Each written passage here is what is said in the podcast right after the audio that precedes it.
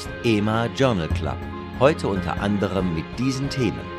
Wie viele Covid-19-Erkrankungen verliefen bisher asymptomatisch? Diät und intestinales Mikrobiom eine kleine Überraschung. Wirksame Covid-19-Prophylaxe.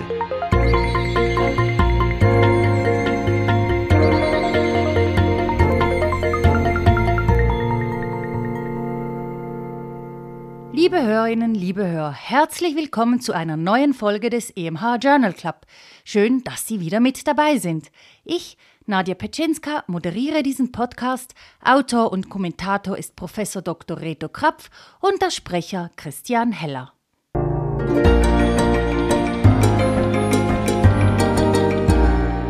Praxisrelevant. Wie viele Covid-19-Erkrankungen verliefen bisher asymptomatisch? Dass es asymptomatische Verläufe gibt, ist bekannt.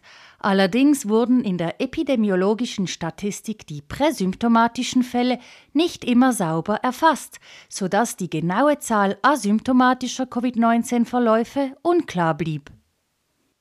Eine Review von 350 Publikationen zeigt nach dieser Korrektur, dass wirklich erwiesene asymptomatische Fälle bei fast genau einem Drittel aller Infektionen vorkommen. Die Rate steigt, je jünger die Individuen sind und fällt mit dem Vorliegen von Komorbiditäten. Um ein Übergreifen auf andere Bevölkerungsgruppen zu vermindern, ist daher eine erhöhte Aufmerksamkeit zur Unterbrechung der Infektionskette ausgehend von jugendlichen Individuen zum Beispiel durch Testen und Impfen, sehr wichtig.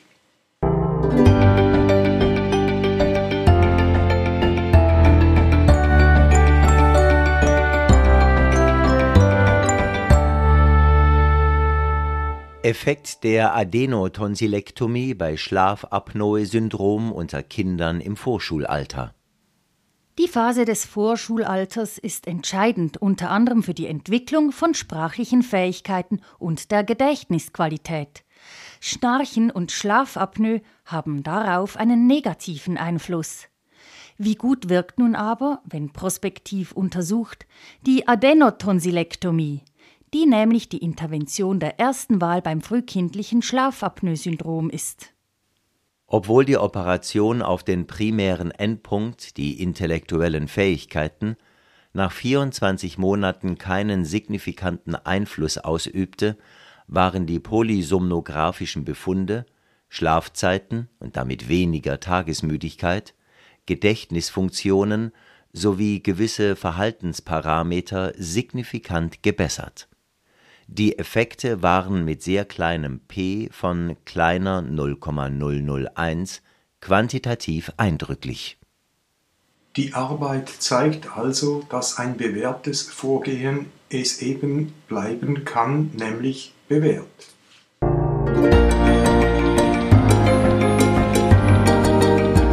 Für Ärztinnen und Ärzte am Spital. Bald eine neuartige Thromboseprophylaxe der Gerinnungsfaktor 11 als Präventionsziel postoperativer Thromboembolien könnte bald klinisch relevant werden. Die präoperative Gabe eines monoklonalen Antikörpers gegen aktivierten Faktor 11a oder dessen Synthesehemmung mittels Antisens-Oligonukleotiden hatte bereits einen im Vergleich zu Enoxaparin besseren Schutzeffekt vor Thromboembolien gezeigt. Die isolierte postoperative Gabe eines monoklonalen Antikörpers, der die Aktivierung des Faktors 11 verhindert (Abelazimab intravenös), schnitt in der venösen Thromboseprophylaxe nach totaler Knieendoprothese deutlich besser ab als Enoxaparin. Knapp 5% Thrombosen (venographische Diagnose im Vergleich zu gut 20 Prozent bei täglich 40 Milligramm Enoxaparin subkutan ist der eindrückliche Unterschied. In etwa zwei Prozent der Fälle traten unter dem monoklonalen Antikörper jedoch relevante Blutungen auf, während diese bei Enoxaparin fehlten.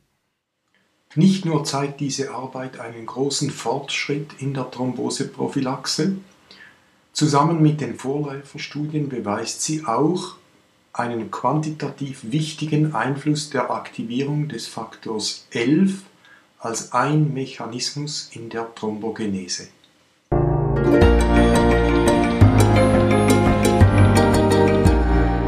Neues aus der Biologie. Crush-Niere verhindern und behandeln. Die Crush-Niere ist Folge einer Rhabdomyolyse wegen Muskelschäden bei Verschüttungen, zum Beispiel bei Kriegen oder Erdbeben, exzessiven körperlichen Aktivitäten, Drogenkonsum, Elektrolytstörungen, Medikamenten und anderem mehr. Das aus der Skelettmuskulatur freigesetzte Myoglobin wird glomerulär ungehindert filtriert und vor allem im proximalen Tubulus rückresorbiert, wodurch die Tubulustoxizität ihren Anfang nimmt.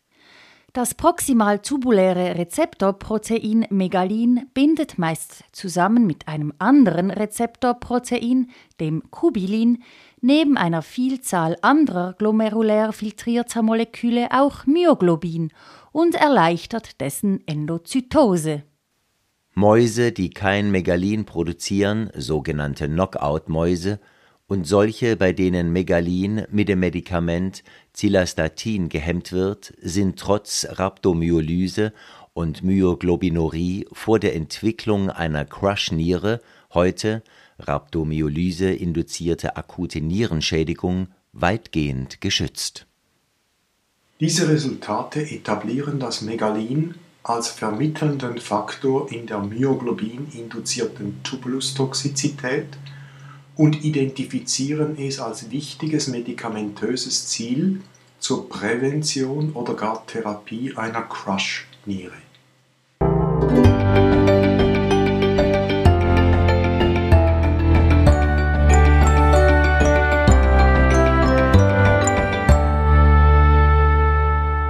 Diät und intestinales Mikrobiom. Eine kleine Überraschung. Diätinduzierte Alterationen können die intestinale Mikrobiomzusammensetzung und systemische Entzündungsparameter regulieren und verändern. Ein sorgfältiger Vergleich des Effektes einer faserreichen Diät mit einer Diät reich an Joghurt und Käse, Fermented Food, zeigte, dass diese beiden Diäten die Mikrobiomzusammensetzung signifikant veränderten.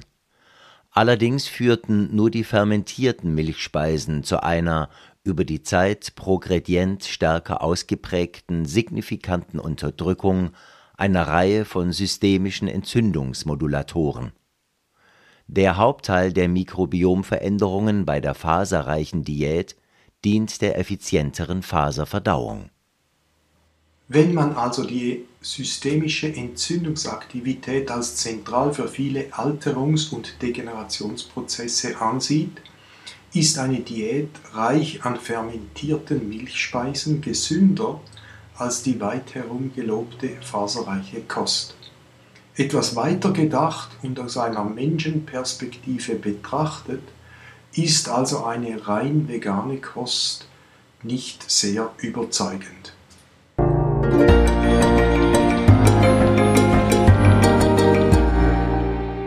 Fokus auf.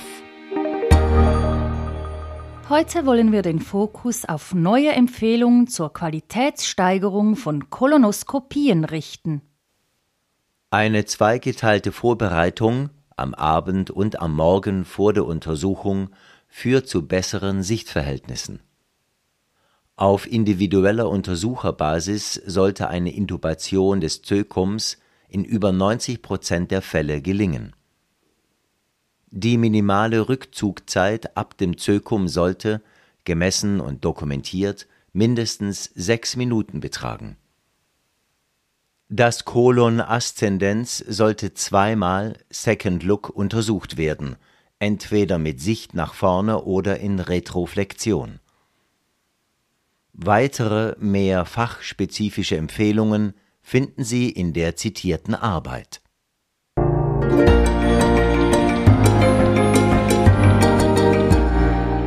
Das hat uns gefreut.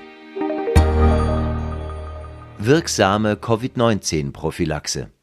Mehrmals wurde hier schon darauf verwiesen, hören Sie unter anderem das auch noch aufgefallen in diesem Podcast, dass angesichts der suboptimalen Durchimpfungsquote sekundärprophylaktische und therapeutische Medikamente gegen SARS-CoV-2 wichtig sind. Eine Kombination von zwei monoklonalen Antikörpern gegen unterschiedliche Epitope in der S1-Rezeptorbindungsdomäne konnte die Entwicklung einer Covid-19-Infektion in der Umgebung einer erkrankten Person (Close Contact) wirksam reduzieren auf 1,5 Prozent Erkrankte versus 7,8 Prozent unter Placebo (p kleiner 0,001). Die Applikation erfolgte innerhalb 96 Stunden nach Beginn des Kontaktes. Bei den 1,5 Prozent der Individuen, die trotz der doppelten Antikörpertherapie krank wurden, waren Symptomdauer und Dauer der Ausscheidung hoher Viruskonzentrationen kürzer als bei jenen Individuen, die unter Placebo erkrankten. Ein Fortschritt, ja, aber zu welchen Kosten? Sicher viel höhere Kosten als diejenigen der Impfung.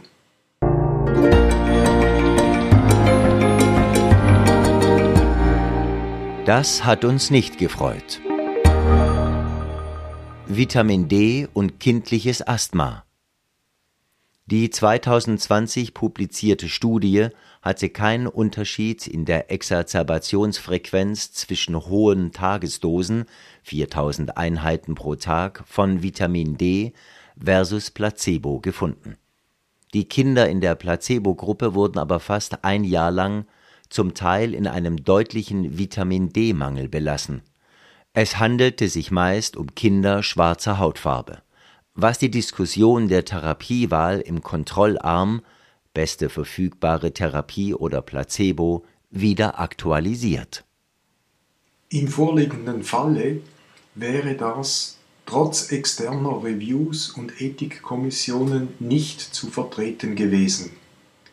Der Bericht liest sich übrigens wie eine Kriminalgeschichte und wurde finanziert vom Science Fund for Investigative Reporting.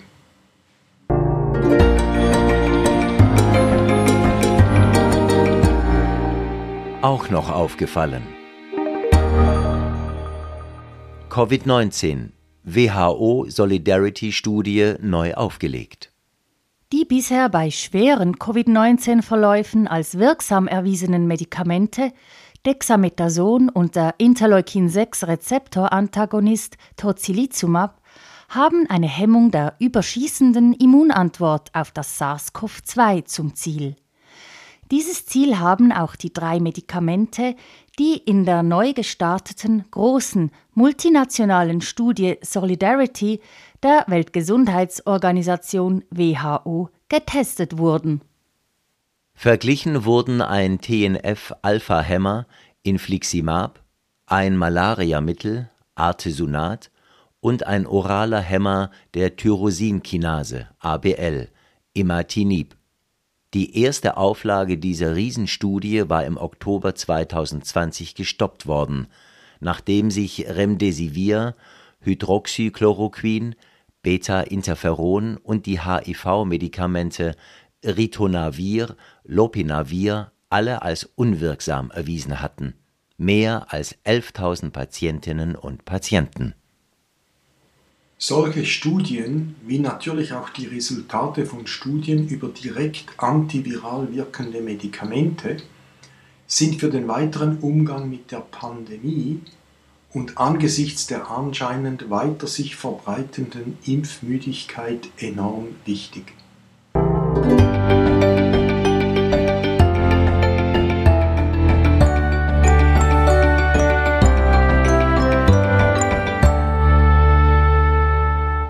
Todesfälle im Zusammenhang mit Covid-19. Die täglich wiederholte Formulierung Todesfälle im Zusammenhang mit Covid-19 des Bundesamtes für Gesundheit BAG zeigt, dass die Kausalität, ob Covid-19 einen Todesfall direkt verursachte, oft unklar ist und die Todesfallstatistik diesbezüglich ungenau sein dürfte. Die Diagnostik und damit die epidemiologischen Informationen können aber verbessert werden. Laut einer englischen Studie von Todesfällen im Zusammenhang mit Covid-19 konnten bis sieben Tage nach Exitus RT-PCR-Reaktionen aus Abstrichen des oberen Respirationstraktes verwendet werden. Die Sensitivität im Vergleich zu den Resultaten innerhalb einer Woche vor dem Tode betrug fast 97 Prozent, die Spezifität 94 Prozent. Die klinische Angabe einer Covid-spezifischen Todesursache erhöhte die Wahrscheinlichkeit eines positiven postmortalen Testresultates um einen Faktor 6. Diese auch für das Contact Tracing relevanten Daten könnten auch ohne Autopsie erhoben werden.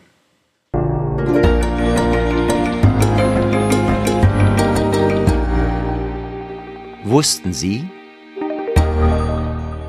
Zombie-Literatur. Wissen Sie, was der Begriff Zombie-Literatur bedeutet? A. Die schriftliche Fassung der Murtertaler Wetterschmöcker-Prognosen. B. Anlagekommentare von Banken. C. Bundesrätliche Twitter-Äußerungen. D weitergeführte Zitationen bereits zurückgezogener Publikationen oder e. die Teletext-Sprachregeln bei den neuesten Corona-Zahlen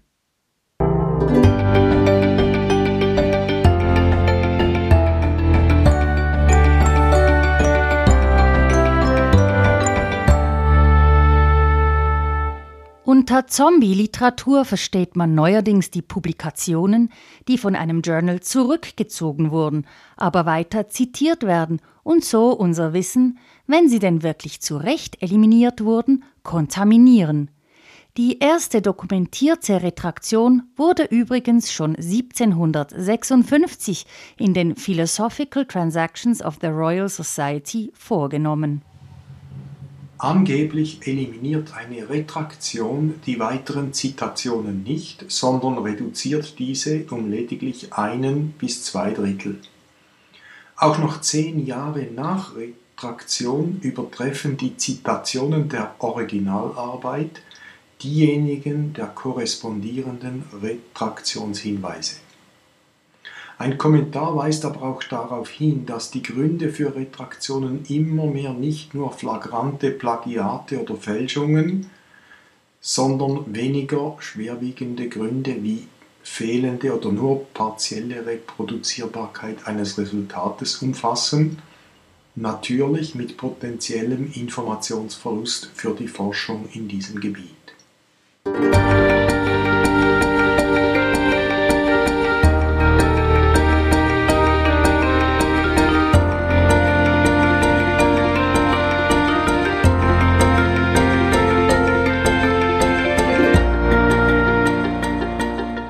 Schon sind wir wieder am Ende dieser Folge des EMH Journal Club.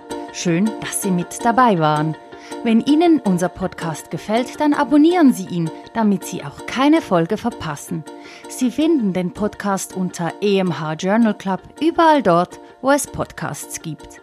Es würde uns auch freuen, wenn Sie unseren Podcast weiterempfehlen. Die nächste Episode erscheint am 29. September. Bis dahin, machen Sie es gut.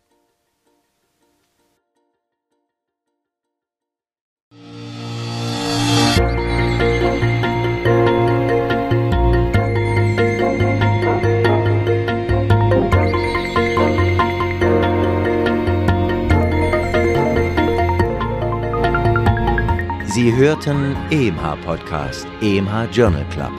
Konzept, Textbearbeitung und Moderation Dr. Nadja Pitschinska. Autor der Originaltexte und Kommentare Professor Dr. Rito Krapf. Sprecher Christian Heller. Musik Martin Gantenbein. Produktion Resus Positiv GmbH für EMH, Schweizerischer Ärzteverlag.